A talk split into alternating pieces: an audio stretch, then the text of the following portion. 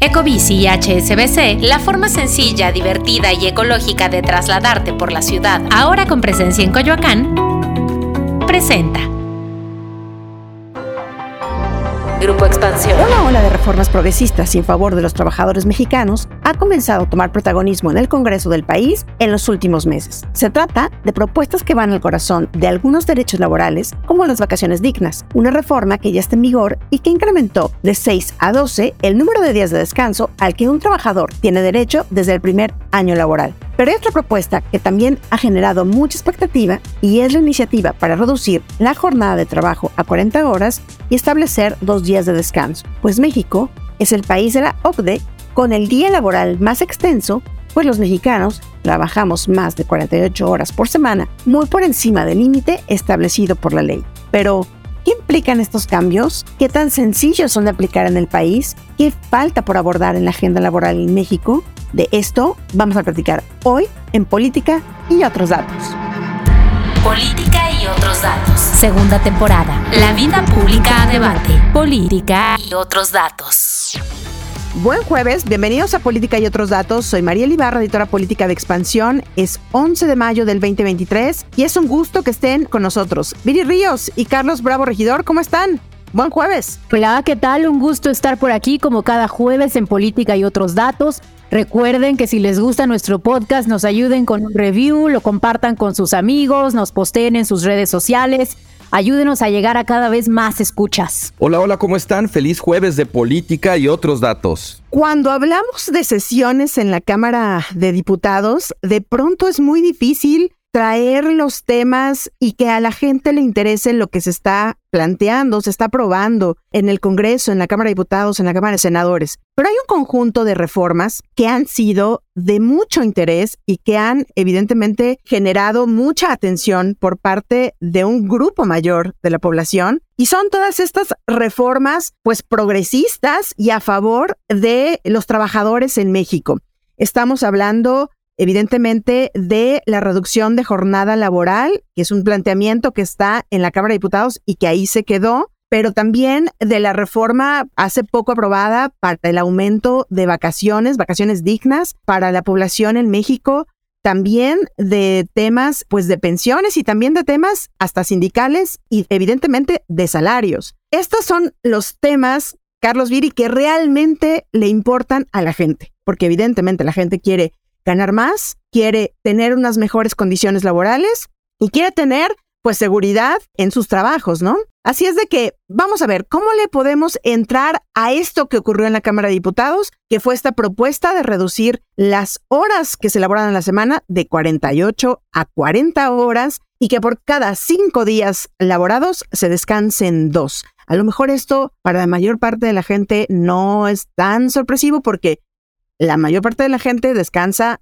sábado y domingo, pero hay muchas, muchos sectores de la población en que no, en que solamente tienen un día de descanso y que por ley solamente era uno. Digamos que uno nos lo regalaban los patrones, ¿no?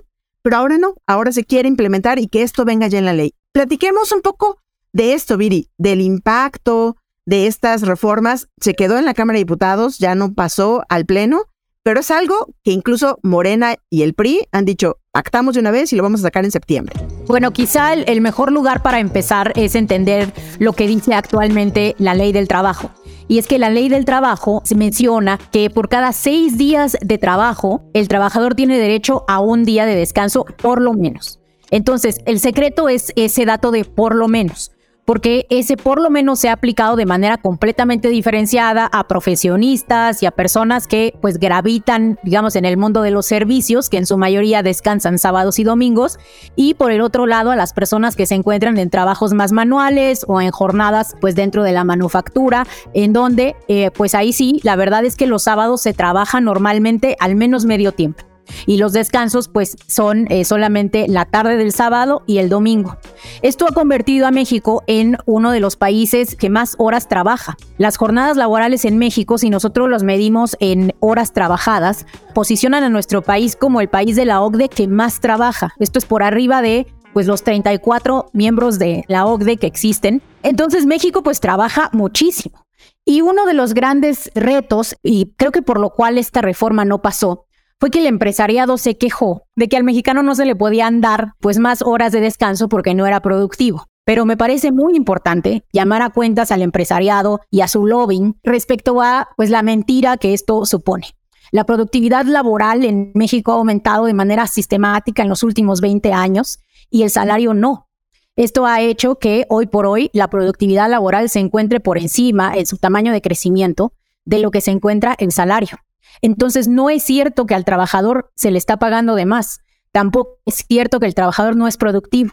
Y creo que pues aquí lo que faltó fue un mayor empuje por parte de la legisladora de Morena que lo propuso, Susana Prieto, pues para efectivamente reformar el apartado constitucional, en este caso el apartado A del 123, para que se permitiera una jornada laboral que estuviera acorde con lo que se trabaja en el resto del mundo. Me gustaría empezar dando como un pasito para atrás. Viri ya ofrecía ahorita muchos detalles, datos muy concretos de esta reforma, pero esta reforma, me parece, está inscrita como dentro de un contexto más amplio de una nueva discusión sobre el mundo laboral y sobre la política de las relaciones laborales. Y creo que es importante como tomar conciencia de eso. Por mucho tiempo creo que en México mucha gente se acostumbró a pensar el tema de las relaciones laborales, de las prestaciones de ley, de las negociaciones contractuales, del sindicalismo en general, pues dentro del viejo contexto del corporativismo mexicano. Y quizás esa sea una de las herencias culturales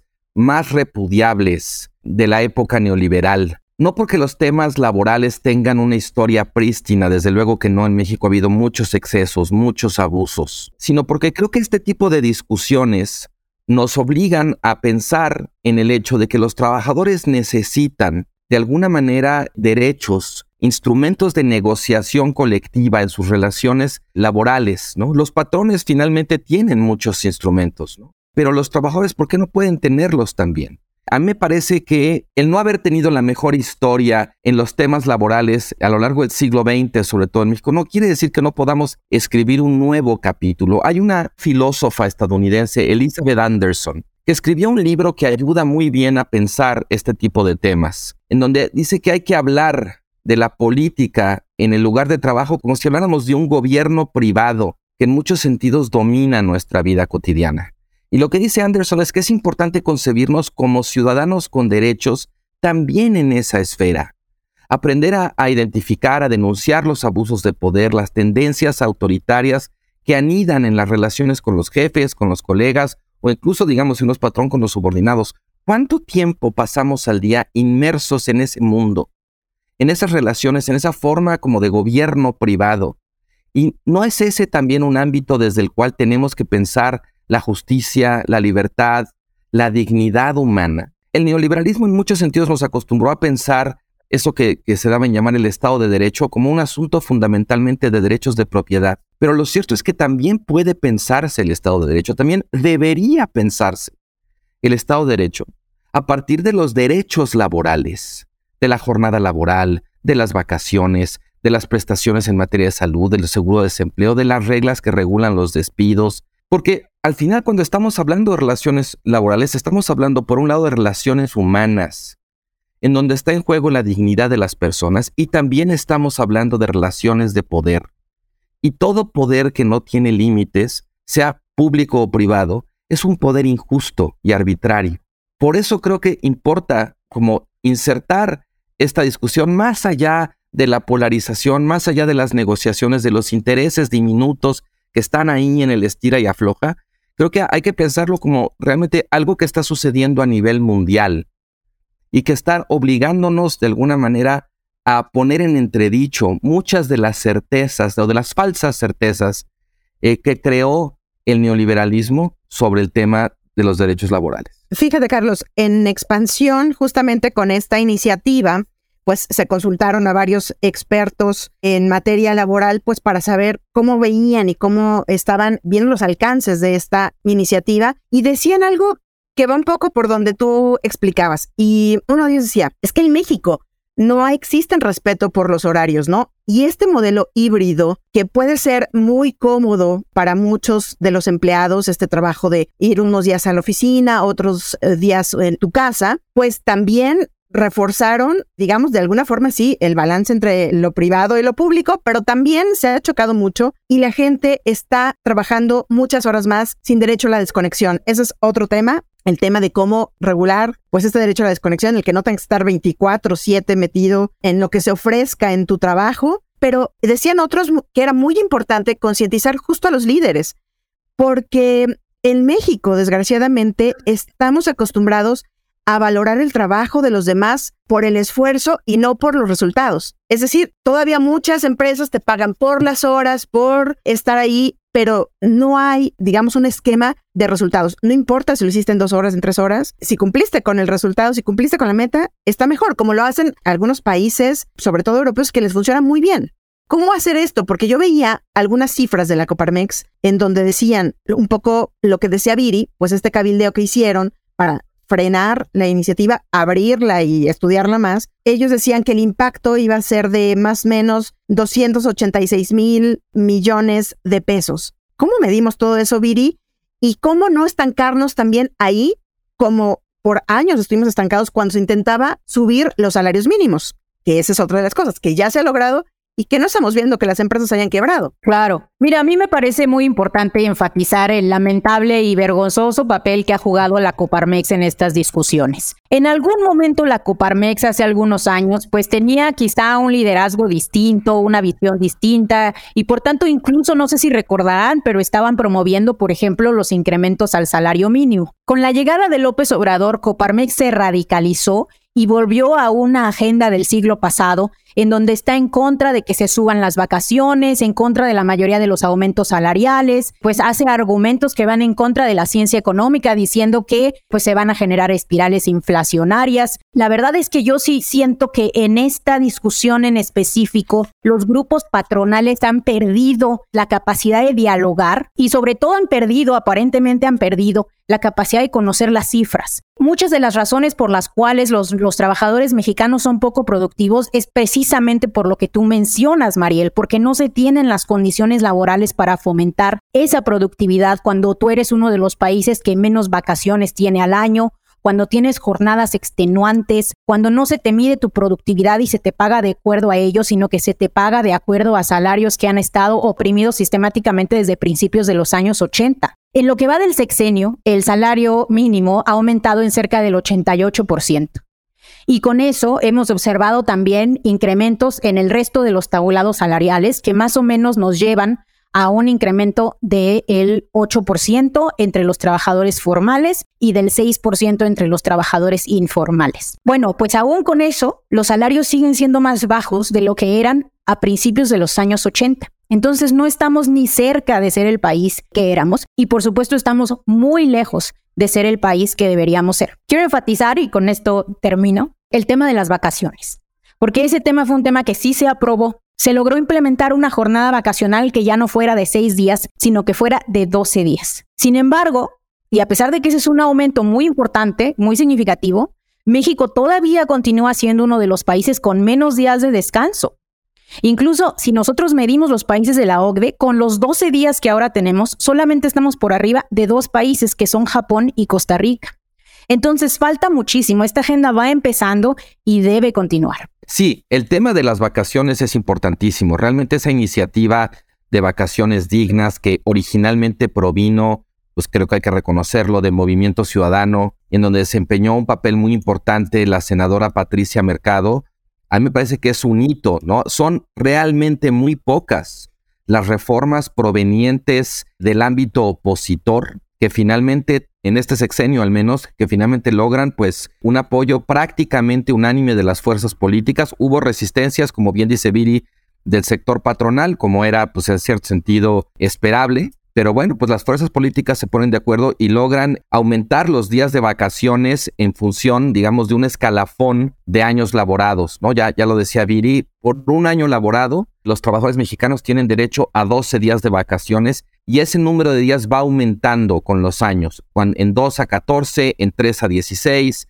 en 4 a 18 y así, hasta al límite de trabajadores que llevan entre 11 y 15 años laborados ya pueden tener hasta 24 días de vacaciones al año. Yo creo que eso realmente es un logro en materia laboral y celebro que se haya aprobado. Pero volviendo un poco también al contexto que decía Viri, ¿no? De los aumentos, en la importancia de aumentar el salario, creo que esa es también de alguna manera otra tendencia que ha empezado a cobrar mucha fuerza durante los últimos años. Esto comienza en el momento en el que se decide desindexar los salarios mínimos, porque ese era uno de los grandes pretextos que se pusieron en el pasado durante décadas, de hecho, para no subirlos, que iba a tener un efecto inflacionario, porque había muchas, muchas cosas, muchos precios que estaban de alguna manera amarrados al salario mínimo. Yo creo que esa fue una gran batalla, una gran victoria cultural lograr de alguna manera eh, empezar a volver a hablar de un salario mínimo que había permanecido deprimido durante décadas y de hecho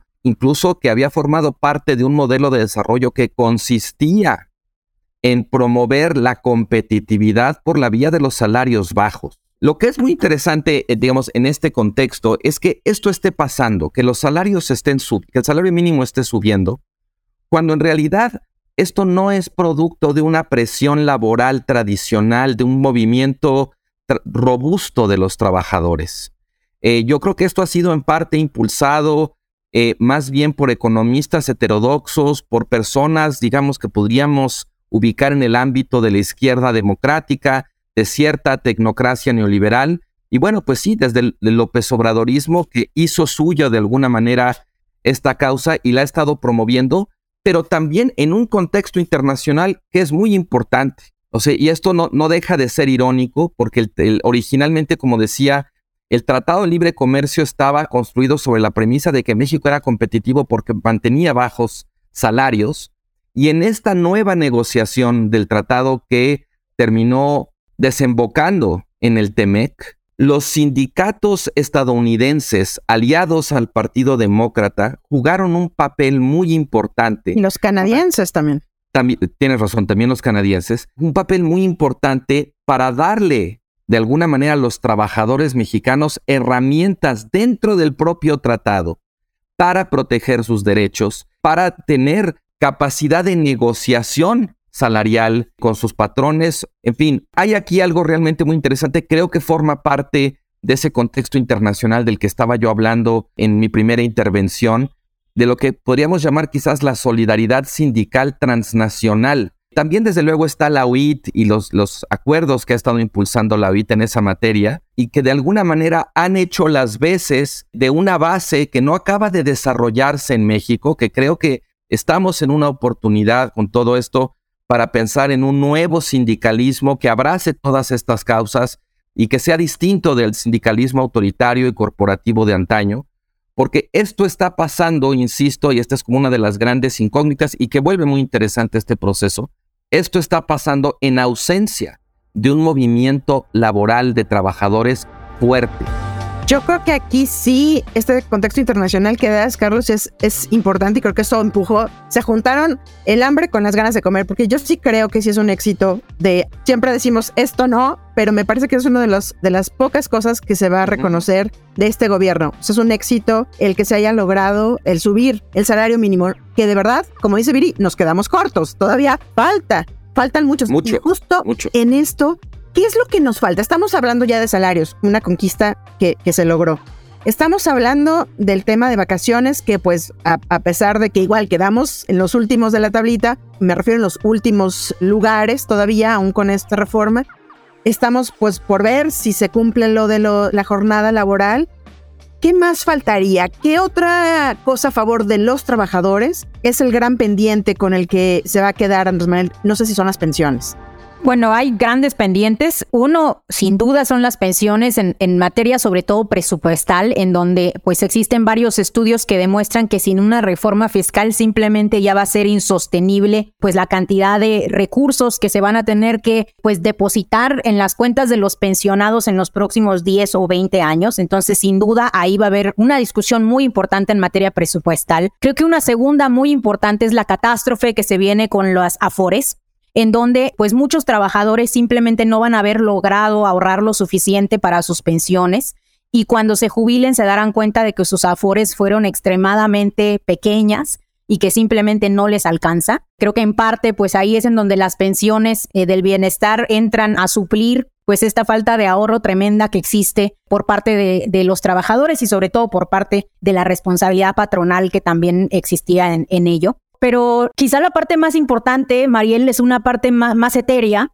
y no es una política pública específica, sino es el hecho de que nuestra fuerza laboral, los trabajadores, estamos muy desempoderados. Los trabajadores tienen que recobrar el poder. La falta de sindicalización, la falta de organización, la falta de empuje que existe en los trabajadores por nuestra propia historia del prismo corporativo, pues nos ha llevado a ser una fuerza laboral que desconoce sus derechos, que no los demanda, que no los aplica, que no se organiza y que operamos como individuos. Los trabajadores no podemos continuar operando como individuos, tenemos que organizarnos y demandar el que se nos pague lo justo, el que la proporción de las ganancias que se generan en nuestras empresas sea redistribuida y pues no se trata de que los patrones sean buena onda. Creo que se trata de comprender que aquí el trabajador organizado debe demandar el poder. Sí, a mí, a mí, digamos, este último aspecto que toca Viri me interesa mucho, porque en efecto yo creo que hay esa herencia cultural que tenemos que combatir de esa mala imagen de los trabajadores organizados, como parte de un sistema autoritario por un lado o por el otro también como personas que realmente no tienen capacidad de negociación. Y pues en todo, el, en todo el mundo está ocurriendo una nueva presión, un nuevo impulso de la sindicalización de los trabajadores precisamente para recuperar capacidad de negociación frente a las patronales. Y en efecto, como bien decía Viri, esto no se trata de que los patrones sean buena onda. Aquí estamos hablando de derechos, estamos hablando de leyes, por eso insistía yo al principio que no podemos seguir pensando que el Estado de Derecho solamente se trata de los derechos de propiedad. Los derechos laborales son parte del Estado de Derecho.